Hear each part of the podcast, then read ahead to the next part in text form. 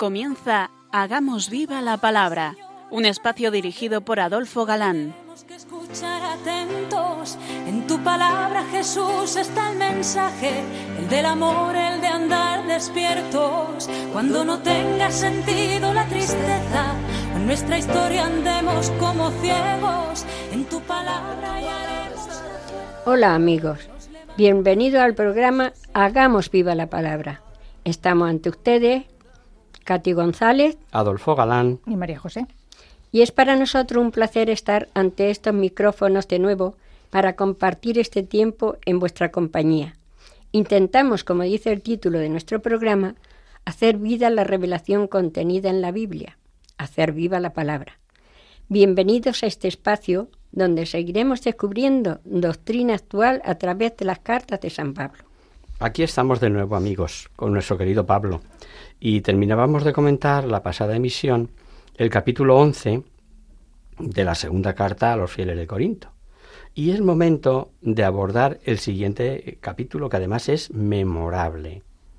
Que San Pablo tuvo muchas revelaciones divinas, no se puede poner en duda mm, por otras citas de Hechos de los Apóstoles, de las cartas de los Gálatas, que será la próxima que comentemos, y porque comienza el capítulo, habla siempre en plural. Pero la revelación que nos va a describir es impresionante. Por supuesto, cuando escuchéis sé de un hombre que, por supuesto que se trata de él, y además queda claro por el contexto. Esta visión que escucharemos tuvo, dice, hace 14 años, como la carta según se dijo se escribió hacia el año 57, debió tenerla hacia el 43 o 44 de nuestra era. Comenzamos leyendo. ¿Qué hay que gloriarse? Aunque no es de ninguna utilidad, hablaré de las visiones y revelaciones del Señor. Sé de un hombre en Cristo, el cual hace catorce años, si en el cuerpo o fuera del cuerpo no lo sé, Dios lo sabe, fue arrebatado hasta el tercer cielo. Y sé que este hombre, en el cuerpo o fuera del cuerpo, no lo sé, Dios lo sabe, fue arrebatado al paraíso y oyó palabras inefables que el hombre no puede pronunciar.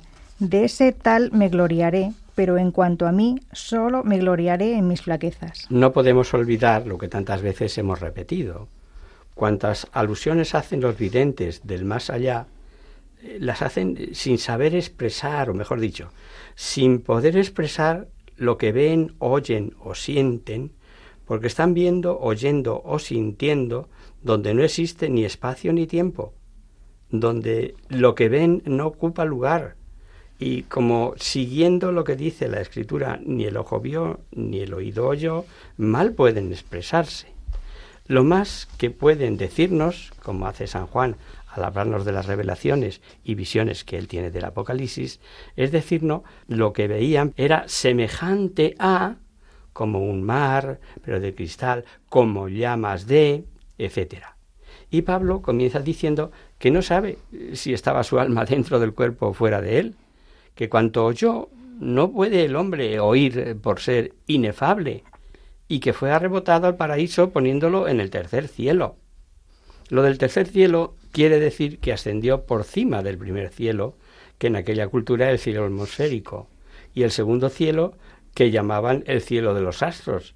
Así que por eso dice que llegó pasado ese cielo que es visible en donde él sitúa el paraíso.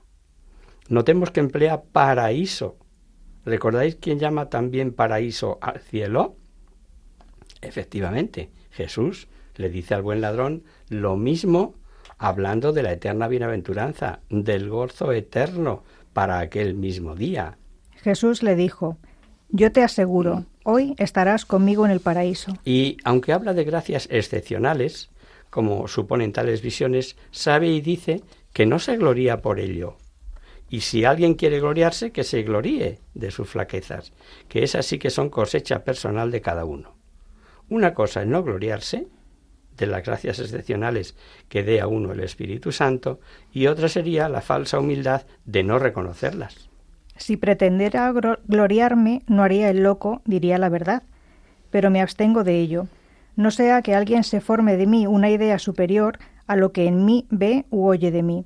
Y por eso, para que no me engría con la sublimidad de esas revelaciones, me fue dado un aguijón a mi carne, un ángel de Satanás que me abofetea para que no me engría.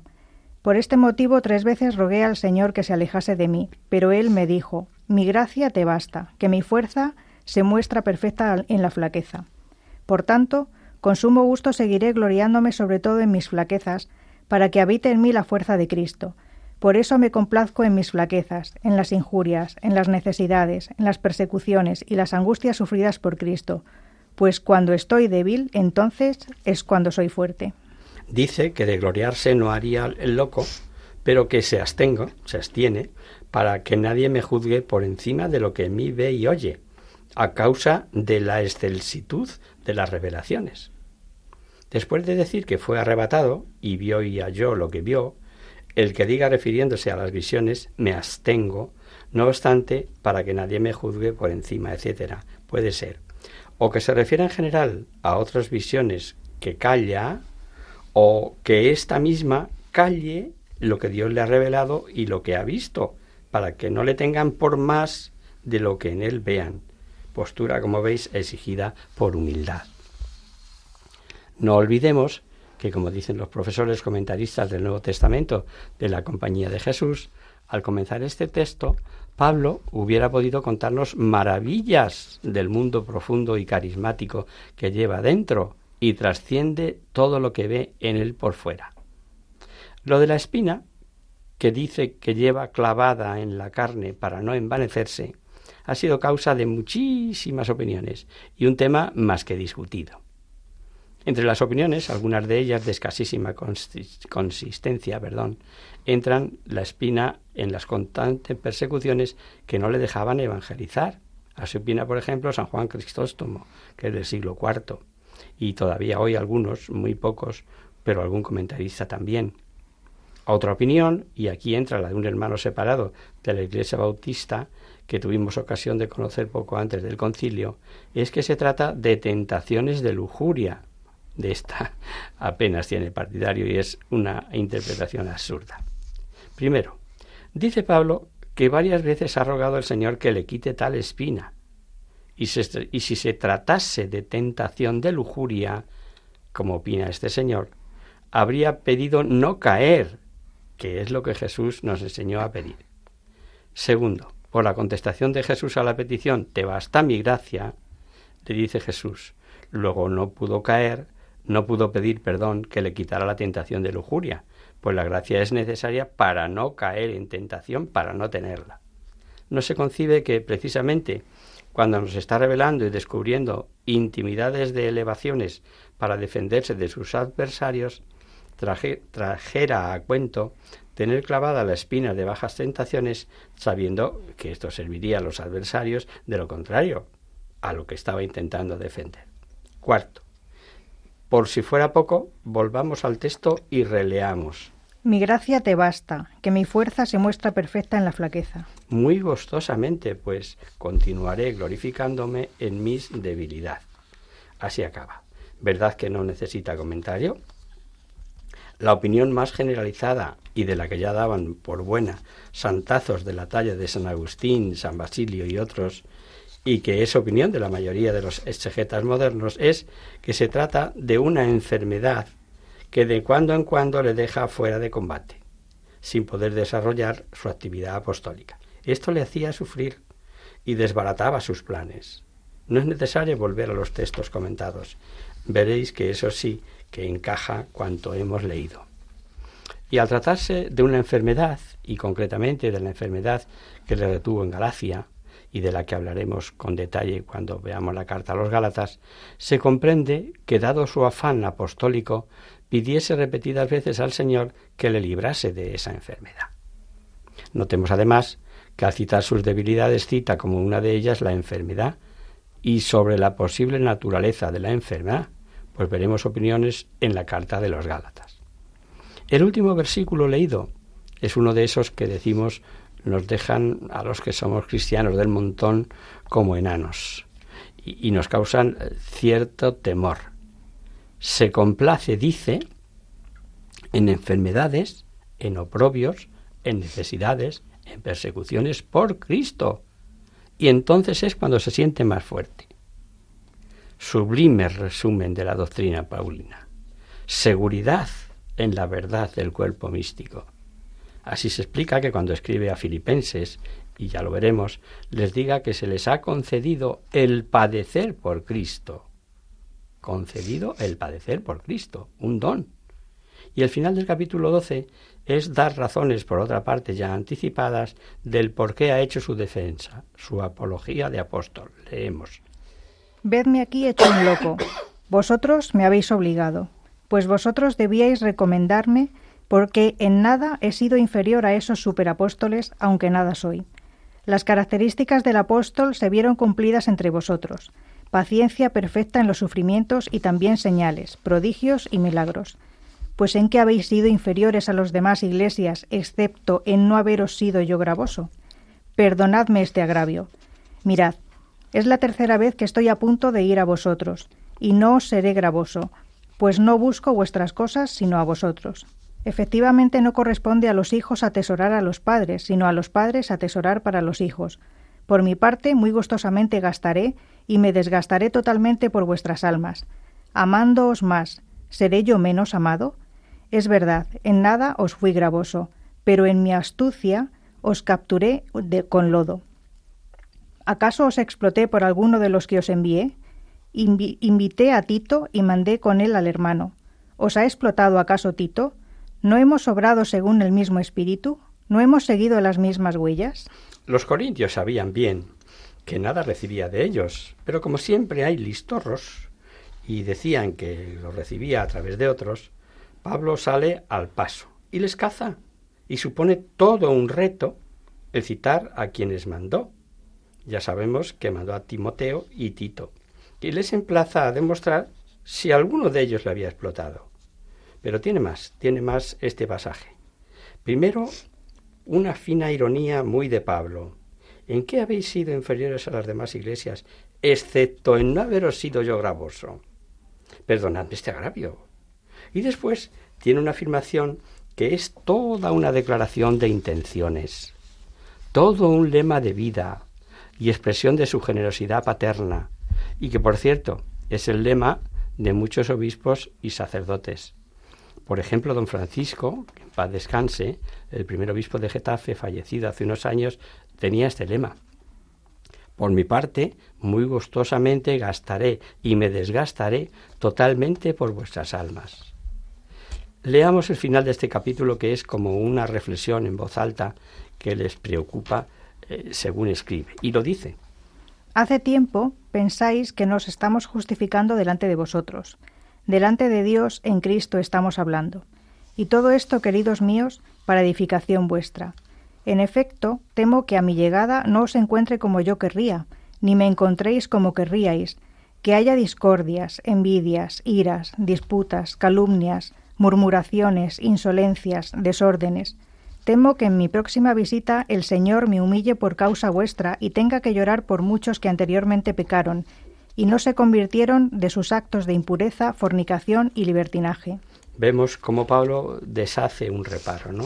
Es muy posible que al leer la carta piense los corintios que lo que hace el apóstol es estarse justificando todo el rato, como si fuese el acusado y, y los corintios los jueces, no, no. Debía quedar claro que si había hecho su apología, su defensa, para entendernos, fue sencillamente porque la creyó necesaria. ¿Necesaria para qué? Para la edificación de ellos. O sea, necesita revelarles tales gracias excepcionales para su bien espiritual, de forma que no sean seducidos por falsos evangelizadores. Y vamos ya con el último capítulo de esta segunda carta a los Corintios, que es el capítulo 13. Y les avisa que está dispuesto a castigar con energía a los rebeldes, pero que desea exhortarles con súplica que no le obliguen a ellos. Leamos la cita. Por tercera vez voy a vosotros. Por la palabra de dos o tres testigos se zanjará todo asunto. Ya lo tengo dicho a los que anteriormente pecaron y a todos los demás, y vuelvo a decirlo de antemano ahora que estoy ausente, lo mismo que la segunda vez estando presente. Si vuelvo otra vez, obraré sin miramientos, ya que seréis una prueba de que habla en mí Cristo, el cual no es débil para con vosotros, sino poderoso entre vosotros. Pues ciertamente fue crucificado en razón de su flaqueza, pero está vivo por la fuerza de Dios Así también nosotros somos débiles en Él, pero viviremos con Él por la fuerza de Dios sobre vosotros. Examinaos a vosotros mismos a ver si estáis firmes en la fe. Poneos vosotros mismos a prueba. ¿No reconocéis que Jesucristo está en vosotros? A ver si es que no superáis la prueba. Espero que reconozcáis que yo sí la he superado. Advierte que lo hará con formalidades legales, con testigos, antes de sentenciar, lo que entendían bien al estar así en la ley especificado, ¿no?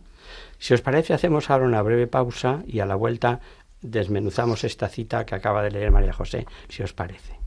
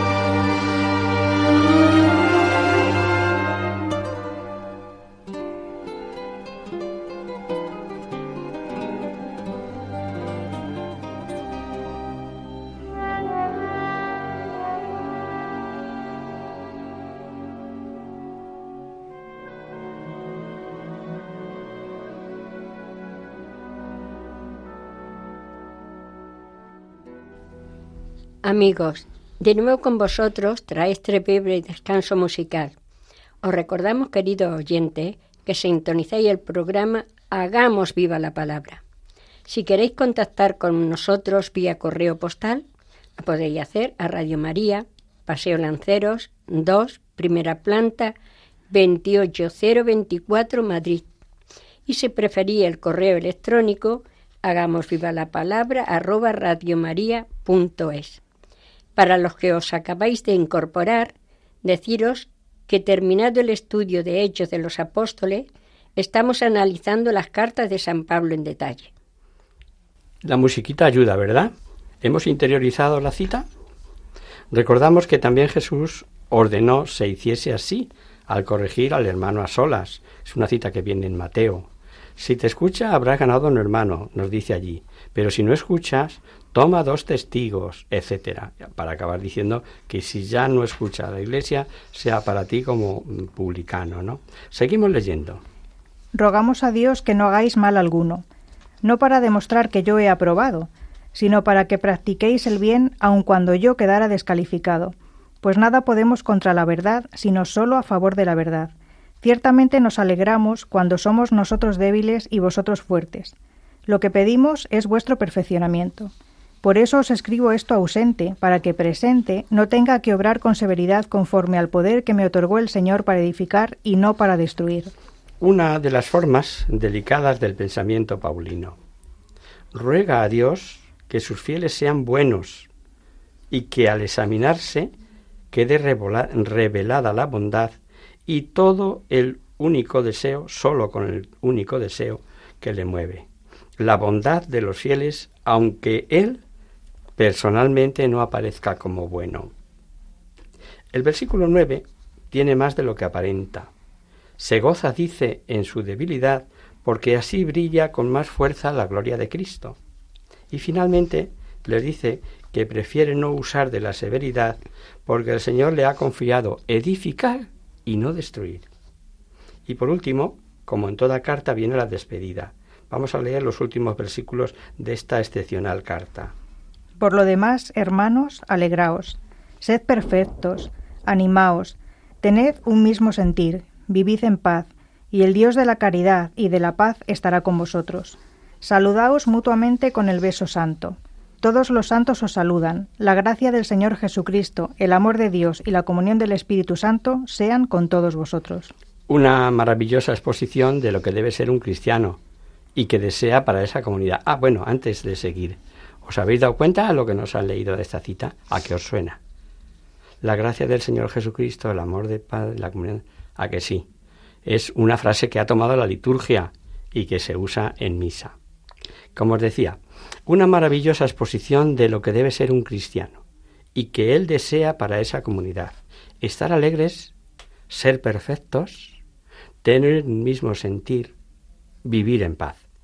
Como consecuencia, el Dios del amor estará con ellos, entre ellos, y vemos que llama santos a los cristianos, porque, amigo mío, lo somos. Todos los redimidos, todos los bautizados, por supuesto, no por nuestros méritos, pero santos, santos por la gracia de Cristo. Y como os decía, esta forma trinitaria con la que acaba es muy, muy conocida. La gracia del Señor Jesucristo, el amor de Dios y comunión del Espíritu sean con vosotros. Clara alusión a las tres divinas personas.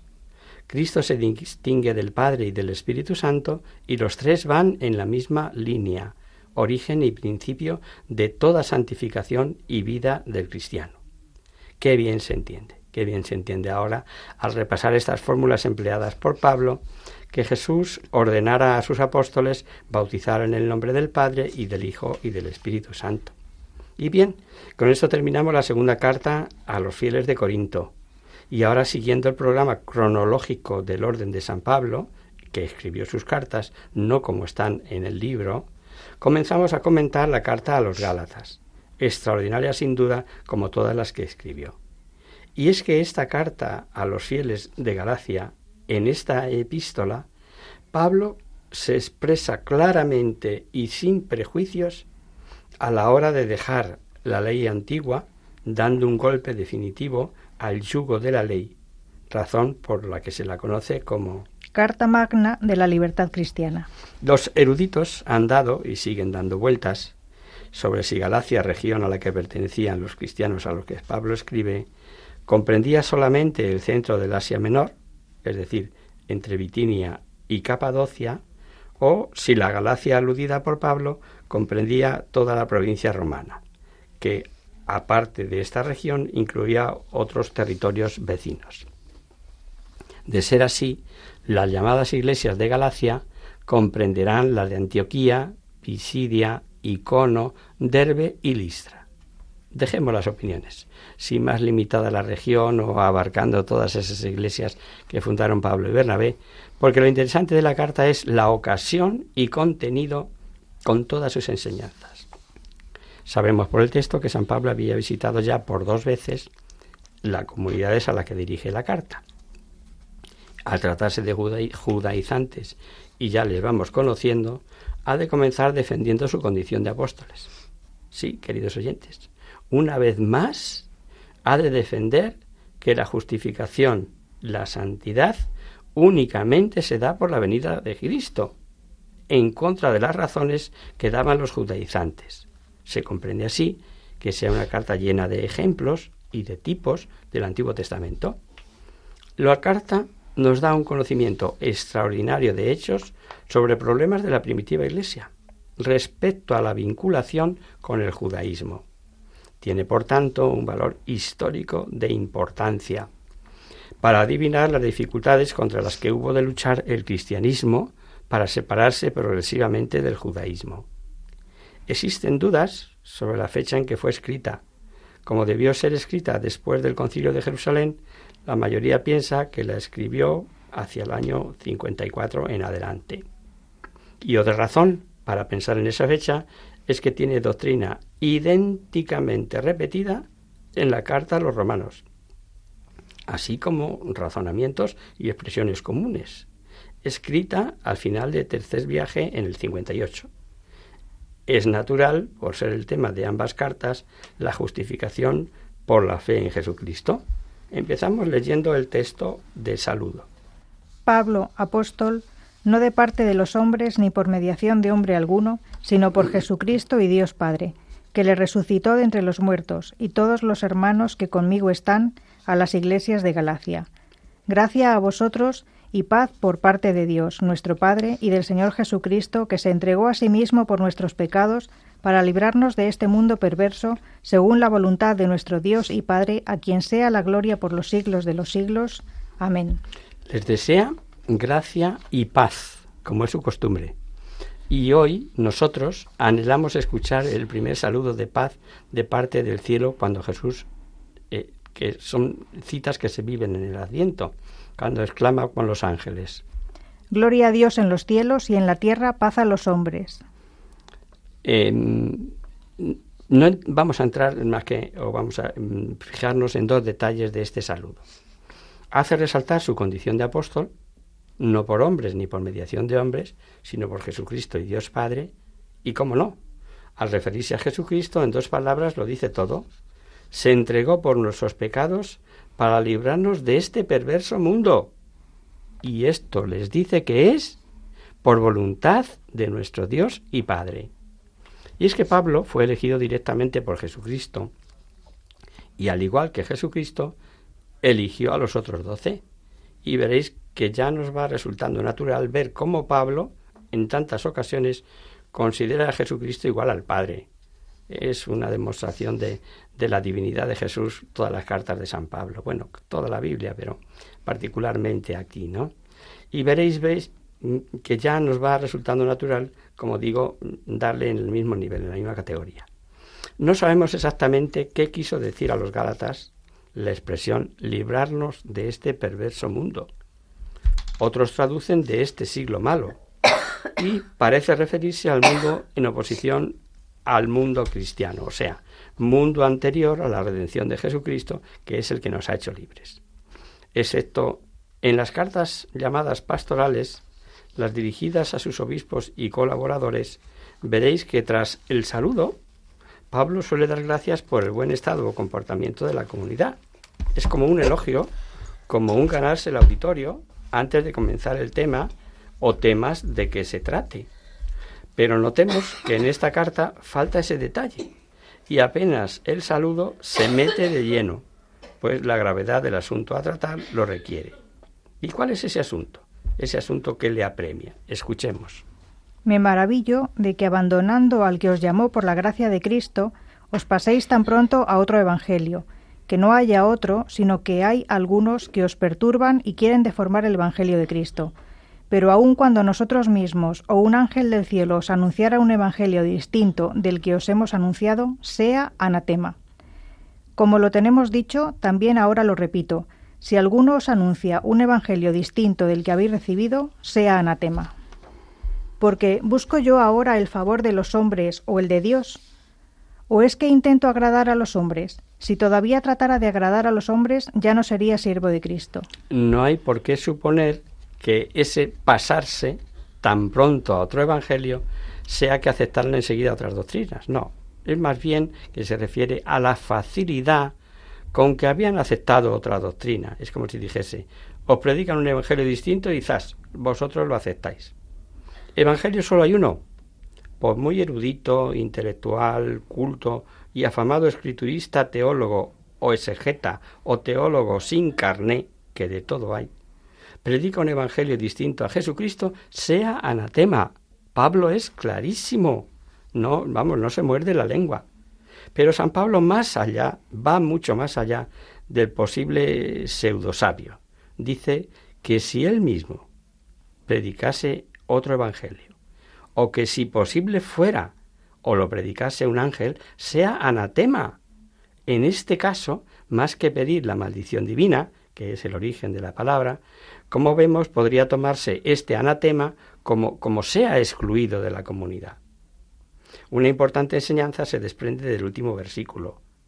La verdad revelada no está sujeta a libres interpretaciones.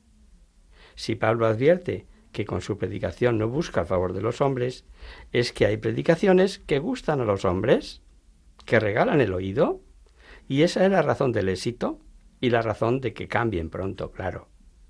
Lo que Pablo no desease que su predicación no agradase cuando lleguemos a la carta a los colosenses, veremos que a sus propios discípulos les recomienda sea su discurso con gracia y sazonado con sal, pero jamás por alegrar oídos desfiguraría el Evangelio.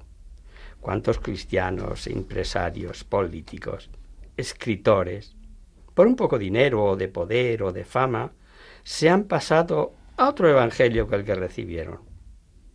San Pablo, antes de pasar a la cuestión doctrinal, ha de dejar muy clara su condición de apóstol, lo que le daba plena autoridad. Porque os hago saber, hermanos, que el Evangelio anunciado por mí no es de orden humano, pues yo no lo recibí ni aprendí de hombre alguno, sino por revelación de Jesucristo. Pues ya estáis enterados de mi conducta anterior en el judaísmo, con encarnizadamente perseguía a la Iglesia de Dios y la devastaba y cómo sobrepasaba en el judaísmo a muchos de mis compatriotas contemporáneos, superándoles en el celo por las tradiciones de mis padres. Mas cuando aquel que me separó desde el seno de mi madre y me llamó por su gracia, tuvo a bien revelar en mí a su Hijo, para que le anunciase entre los gentiles, al punto, sin pedir consejo ni a la carne ni a la sangre, sin subir a Jerusalén donde los apóstoles anteriores a mí, me fui a Arabia, de donde nuevamente volví a Damasco. Lo revelado es de suma importancia. Aparte que nos da cuenta de sus primeros pasos después de su conversión, dice, porque os hago saber, hermanos, que el Evangelio anunciado por mí no es cosa de hombres, pues yo no lo recibí ni aprendí de hombre, sino por Jesucristo, porque cuando me separó desde el seno de mi madre y me llamó por su gracia, tuvo a bien revelar a mí en su Hijo, eso no tiene desperdicio no ha precisado ponerse en contacto ni recibir catequesis de los doce, porque ha sido el mismo Dios quien le ha revelado a su Hijo. Y ojo, vocación antes de nacer, cuando aún no había salido del seno materno. Todo por gracia. Aquel que tuvo a bien elegirle fue por gracia. Aquí tenemos el misterio de la vocación. ¿Qué es un misterio? Pablo habla de sí mismo Pero en este caso estamos todos los bautizados, porque nosotros y no otros. Es un gran misterio, pero no olvidemos que elegidos desde la eternidad. Y ojo, hemos sido elegidos por gracia. Y para que esta elección quede claramente que es por pura gracia, les recuerda lo que Él fue. Y se ve que lleva clavada ahí en su interior la espinita de su anterior conducta, porque dice, perseguía encarnizadamente y devastaba. Y por si acaso les da por enterados de que nadie le aventajaba en el judaísmo, ni en el celo por las tradiciones de sus padres. Aquí hay una consideración eh, que hay que hacer, que es muy interesante. Cuando Pablo devastaba la iglesia es que sabía de sus creencias y principales verdades que él y los judíos creían enemigas de la religión judía. Pablo sabe de memoria la historia de su pueblo, se sabe el Antiguo Testamento a dedillo. ¿Lo desprecia ahora o lo da por falso? No. Lo que hace ahora por influjo del Espíritu Santo es interpretarlo en cuanto quería decir ese Antiguo Testamento. Y esto le costó buenos enfrentamientos en toda sinagoga, pues todo el Antiguo Testamento proyecta, anuncia, revela el Mesías, y este Mesías no es otro que el Jesucristo que ellos crucificaron. La fuente principal del misterio le fue revelada en su caída de Damasco, pero se agrandó y se completó con otras varias revelaciones, algunas de las cuales conocemos por él mismo, como una que tuvo en el templo de Jerusalén en el que vio al Señor y le dijo qué debía hacer. Habiendo vuelto a Jerusalén y estando en oración en el templo, caí en éxtasis, y le vi a él que me decía, Date prisa y marcha inmediatamente de Jerusalén, pues no recibirán tu testimonio acerca de mí. También cuando su conversión ante el rey Agripa, cuando y el procurador Festo revela que Jesús le dijo que le haría testigo de lo que vio y de lo que mostraré aún, elegido, como hemos dicho, separado del seno materno, sabemos que su conversión ocurrió en el año 36. Cuando el mártir Esteban, sabemos que él era joven y que tuvo custodia de las ropas eh, que depositaron a sus pies eh, cuando apedreaban a Esteban, allí estaba Pablo, con las ropas de los que apedreaban, que lo dejan allí donde está él. Si antes de su conversión sabemos de su actividad como celoso fariseo contra la Iglesia, ¿cómo puede decir que fue segregado desde el seno materno? Sabemos que Dios llama a unos una hora, a otros otra, pero también sabemos que como Dios es que está fuera del tiempo, para Él todo es un eterno presente. El pasaje leído puede aclarar algo que tras su conversión quedó en duda, o como incompleto al leer el libro de los Hechos de los Apóstoles. Por la carta podemos suponer que tras su conversión partió a Arabia y que su predicación en Damasco fue después de los tres años de Arabia. San Lucas, en Hechos, le interesa solo la actividad de Pablo y pone la predicación en Damasco, seguida de su conversión. Pues mirad lo que es la Sagrada Escritura. Gracias a esta carta tenemos la información completa. Seguimos con el texto. Luego, de allí a tres años subí a Jerusalén para conocer a Cefas y permanecí quince días en su compañía. Y no vi, y no vi a ningún otro apóstol, y sí a Santiago, el hermano del Señor, y en lo que os escribo, Dios me es testigo de que no miento. La posición eminente de San Pablo se revela de forma inequívoca en páginas y páginas del Nuevo Testamento. No es de extrañar el interés de Pablo por conocer al príncipe de los apóstoles, al vicario de Jesucristo, a quien Jesús antes de subir al cielo le encomendó el rebaño con plenitud de poderes y la misión de confirmar en la fe. Y veréis que dice San Pablo que subió expresamente a conocer a Pedro, aunque como de pasada nos diga que vio a Santiago.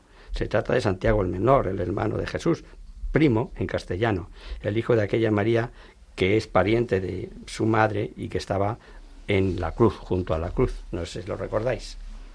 Había también unas mujeres mirando desde lejos, entre ellas María Magdalena, María la madre de Santiago el menor y de José, y Salomé. Y por el pasaje paralelo de San Juan, sabemos que esta María es madre de este Santiago, pariente María, la madre de Jesús. Por tanto, parientes en general, que no tienen otra palabra para designar parentesco que hermanos.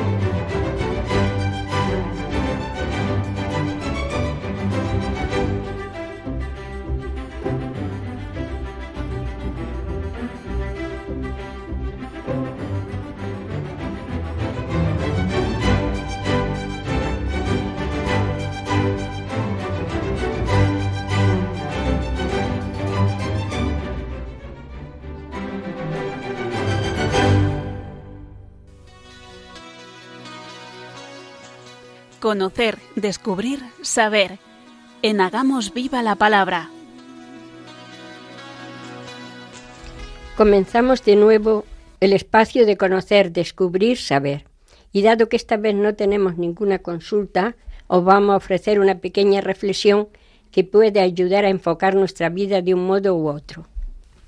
Esta es la historia de un hombre al que yo definiría como buscador. Un buscador es alguien que busca, no necesariamente alguien que encuentra. Tampoco es alguien que sabe lo que está buscando. Es simplemente alguien para quien su vida es una búsqueda. Un día, nuestro buscador sintió que debía ir hacia la ciudad de Camir. Él había aprendido a hacer caso riguroso a esas sensaciones que venían de un lugar desconocido de sí mismo. Así que dejó todo y partió. Después de dos días de marcha por los polvorientos caminos, divisió Camir, a lo lejos. Pero un poco antes de llegar al pueblo, una colina a la derecha del sendero le llamó la atención. Estaba tapizada de un verde maravilloso y había un montón de árboles, pájaros y flores encantadoras. Estaba rodeada por completo por una especie de valla pequeña de madera ilustrada, y una portezuela de bronce lo invitaba a entrar.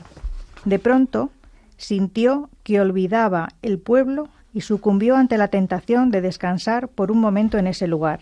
El buscador trasvasó el portal y empezó a caminar lentamente entre las piedras blancas que estaban distribuidas como por azar entre los árboles.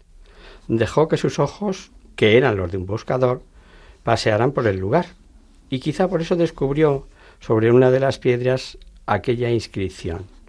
Abdul Tare vivió ocho años, seis meses y dos semanas y tres días. Se sobrecogió un poco al darse cuenta de que esa piedra no era simplemente una piedra, era una lápida, y sintió pena al pensar que un niño de tan corta edad estaba enterrado en ese lugar. Mirando a su alrededor, el hombre se dio cuenta de que la piedra de al lado también tenía una inscripción. Al acercarse a leerla, descifró Lamar Calib vivió cinco años, ocho meses y tres semanas. El buscador se sintió terriblemente conmocionado. Este hermoso lugar era un cementerio y cada piedra una lápida. Todas tenían inscripciones similares, un nombre y el tiempo de vida exacto del muerto, pero lo que lo contactó con el espanto fue comprobar el que más tiempo había vivido apenas sobrepasaba once años. Embargado por un dolor terrible, se sentó y se puso a llorar. El cuidador del cementerio pasaba por ahí, se acercó, lo miró llorar por un rato en silencio y luego preguntó si lloraba por algún familiar. No, ningún familiar, dijo el buscador. Pero ¿qué pasa con este pueblo? ¿Qué cosa tan terrible hay en esta ciudad? ¿Por qué tantos niños muertos enterrados en este lugar? ¿Cuál es la horrible maldición que pesa sobre esta gente que lo ha obligado a construir un cementerio de niños? El anciano cuidador sonrió y dijo Puede usted serenarse, no hay tal maldición. Lo que pasa es que aquí tenemos una vieja costumbre. Le contaré. Cuando un joven cumple 15 años, sus padres le regalan una libreta, como esta que tengo aquí colgando del cuello, y es tradición entre nosotros que a partir de entonces, cada vez que uno disfruta intensamente de algo, abra la libreta y anote en ella. A la izquierda, qué fue lo disfrutado, a la derecha, cuánto tiempo duró ese gozo. ¿Conoció a su novia y se enamoró de ella? ¿Cuánto tiempo duró esa pasión enorme y el placer de conocerla? ¿Una semana? ¿Dos? ¿Tres semanas y media? Y después la emoción del primer beso. ¿Cuánto duró? ¿El minuto y medio del beso? ¿Dos días? ¿Una semana? ¿Y el embarazo o el nacimiento del primer hijo? ¿Y el casamiento de los amigos? ¿Y el viaje tan deseado? ¿Y el encuentro con el hermano que vuelve del país lejano? ¿Cuánto duró el disfrutar de esas situaciones? ¿Horas? ¿Días? Así vamos anotando en la libreta cada momento, cada gozo, cada sentimiento pleno e intenso, y cuando alguien se muere, es nuestra costumbre abrir su libreta y sumar el tiempo de lo disfrutado para escribirlo sobre su tumba, porque ese es para nosotros el único y verdadero tiempo vivido. Amigos oyentes, se regalan libretas. ¿Os atrevéis a ir apuntando los momentos disfrutados? ¿No os parece que a veces vamos por la calle con la cara demasiado larga, demasiado baja? Bien es verdad que hay momentos malos y no hay optimismo que valga, pero hasta esas situaciones, para quienes pensamos que esta vida no acaba con la muerte, podemos vivirla de otra manera, ejercitando una virtud que no está muy de moda, la esperanza. Y hasta aquí, queridos amigos, el programa de hoy. Os dejamos con nuestra sintonía y os recordamos que si queréis dirigiros al programa para cualquier duda, aclaración o sugerencia, participando en el espacio de conocer, descubrir, saber, estamos a vuestra total disposición y encantados de atenderos en la siguiente dirección. Radio María, Paseo Lanceros 2, primera planta 28024, Madrid. O bien, si lo preferís, al correo electrónico Hagamos viva la palabra arroba radiomaria.es. Os hemos acompañado en esta emisión Adolfo Galán, Katy González y María José García. El próximo miércoles, como sabéis, está el programa del Padre Rubén Inocencio, que alterna con nosotros quien guarda mi palabra. Por tanto, nosotros nos encontramos de nuevo dentro de 15 días, si Dios quiere. Con un programa en el que seguiremos viendo la carta a los Gálatas, en donde sale a relucir nuevamente el tema de circuncisión y examinaremos en detalle el famoso incidente de Antioquía. Hasta el próximo día, amigos. Hasta, dentro de 15 días.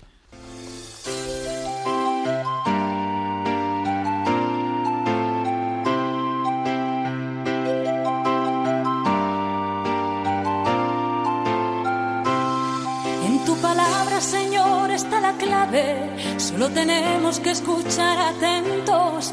En tu palabra, Jesús, está el mensaje, el del amor, el de andar despierto. Así concluye Hagamos viva la palabra con Adolfo Galán. como ciegos, en tu palabra y haremos la fuerza que nos levante y llene de sosiego. Ojalá